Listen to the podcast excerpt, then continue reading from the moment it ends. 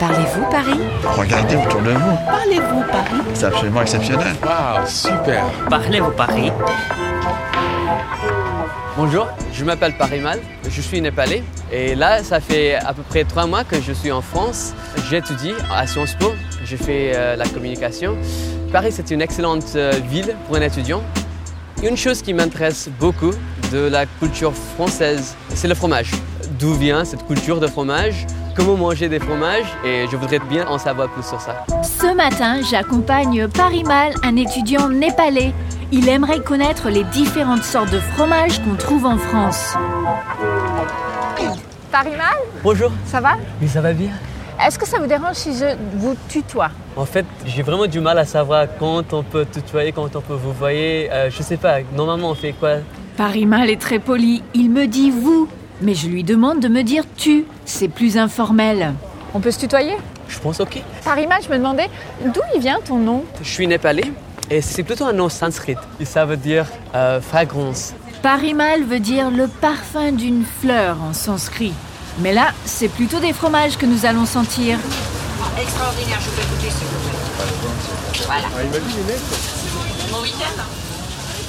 Nous voilà chez Bertrand et Véronique, crémier fromager, rue Mouffetard dans le 5e arrondissement. Bonjour Bonjour, Bonjour, Parimal. enchanté Bertrand. Alors attendez, je vais servir monsieur. Monsieur. Voilà. Celui-là Celui-là vous plaît davantage. Ok. Un morceau de morbier, comme le poids, c'était parfait. Celui-là il sera bien. Et on a rappelé le tour pour ce soir. Et voilà monsieur. 14-28. Allez, au plaisir monsieur. Au revoir, merci. Est-ce qu'il y a des régions qui sont connues pour certains types de fromages En fait, par exemple en Normandie, euh, il y a un taux d'humidité assez important. Donc euh, on a très peu d'élevage de chèvres. On va avoir beaucoup plus d'élevage de vaches. Et on fait surtout dans le crémeux. Bertrand est en train de nous faire une petite introduction des fromages. Ils sont différents selon la région. qu'on a l'Aveyron, une autre région productrice bien euh, définie, qui elle va être plus axée sur des fromages type brebis ou chèvre. Ok.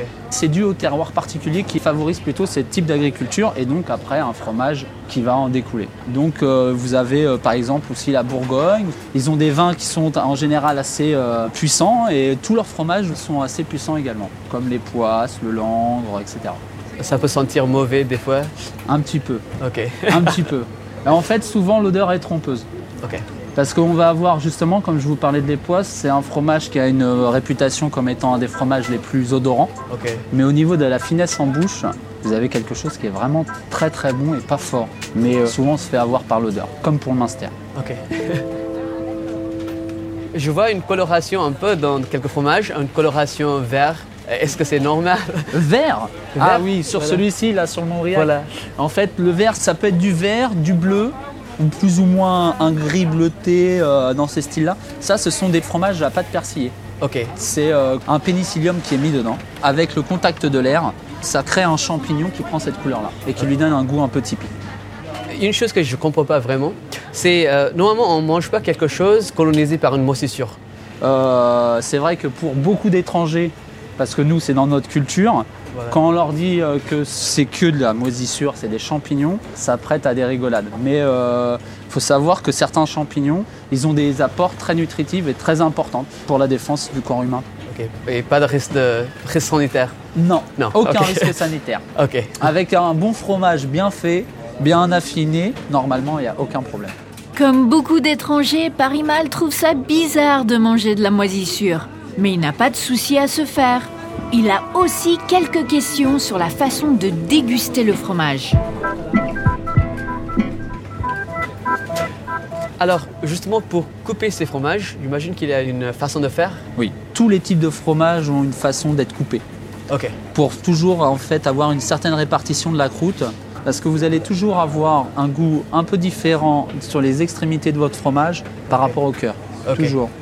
Et par exemple, le brie, comment couper le brie Alors le brie par exemple, il ne faudra jamais quelque chose qui ne se fait pas mais que l'on voit souvent, Ok. couper la pointe. Ah, c'est c'est normalement ce que je fais. Mais... Et voilà. parce que ok. le problème c'est que la dernière personne elle va se retrouver avec juste la croûte. Et justement, pour le, Le cœur des poisses le corps de, le corps Alors, des poisses. tout ce qui va être crémeux dans les styles camembert, les époisses, les choses comme ça à pâte molle. Oui. Souvent, on coupe la moitié et ensuite on fait des quartiers, tout simplement. Et une dernière chose, sur les comtés, on mange pas la croûte. Les pâtes cuites, on évite Mais pourquoi ça parce que c'est très salé, Ok. Et est-ce qu'il y a une certaine façon de commencer à manger toujours. Parce qu'en fait, un principe tout simple à prendre en compte, c'est commencer par le plus léger, le plus doux. Par exemple, là, ça serait plus le bruit. Ensuite, il faudrait que vous alliez sur le chèvre. Ensuite, sur le bleu, et vous f- pouvez finir par les poisses. Ah ok. Toujours monter en puissance. C'est la règle principale dans les plateaux de fromage. En fait, vous avez euh, un fromage fort. Alors, par exemple, dans les fromages très forts, les boulettes d'avenne, c'est fait à base de maroilles. Très odorant et en bouche, et assez prenant. Ok. Ah, il y a une cliente. Bonjour madame. Un crottin pour madame Crémeux Un peu sec. Qu'il soit pas onctueux comme ça. Juste comme ça là. Vous avez entendu cette dame qui commande un crottin, un reblochon et un valencé Ah, je dois en avoir un, euh, celui qui est ici là. Ce sera entre deux demi-secs. Elle sait exactement à quelle maturité elle veut ses fromages. Crémeux, entre deux, sec. Ça nous fera 32,30 s'il vous plaît madame. Au revoir, à bientôt. Monsieur, la crème fraîche Oui. Voilà, les 250 grammes. Ce sera tout Du concentré de bonheur. Oui. 2,39. Eh ben, je vous souhaite une agréable fin de journée, monsieur. Merci. Merci, de même. Il y a beaucoup de fromages au goût très prononcé en France. Paris Mal cherche quelque chose d'un peu original. Est-ce qu'il y a aussi des fromages piquants Piquant, piquant. euh, bah, Épicé. Épicés, voilà. Épicé, on a nos spécialités où on les met avec du piment d'Espelette, des choses comme ça, mais euh, normalement un fromage bien affiné n'est pas piquant. Désolé Paris Mal, il n'y a pas de fromage épicé. Mais sur certains fromages, on ajoute du paprika. Par exemple sur les boulettes d'avenne. Alors, prenons quelque chose un peu fort. C'était lequel Et Voilà, la boulette euh, d'avenne. Voilà. Euh, Jean, je prends un peu de ça. Je peux vous en faire une moitié si vous voulez. Ok. Voilà.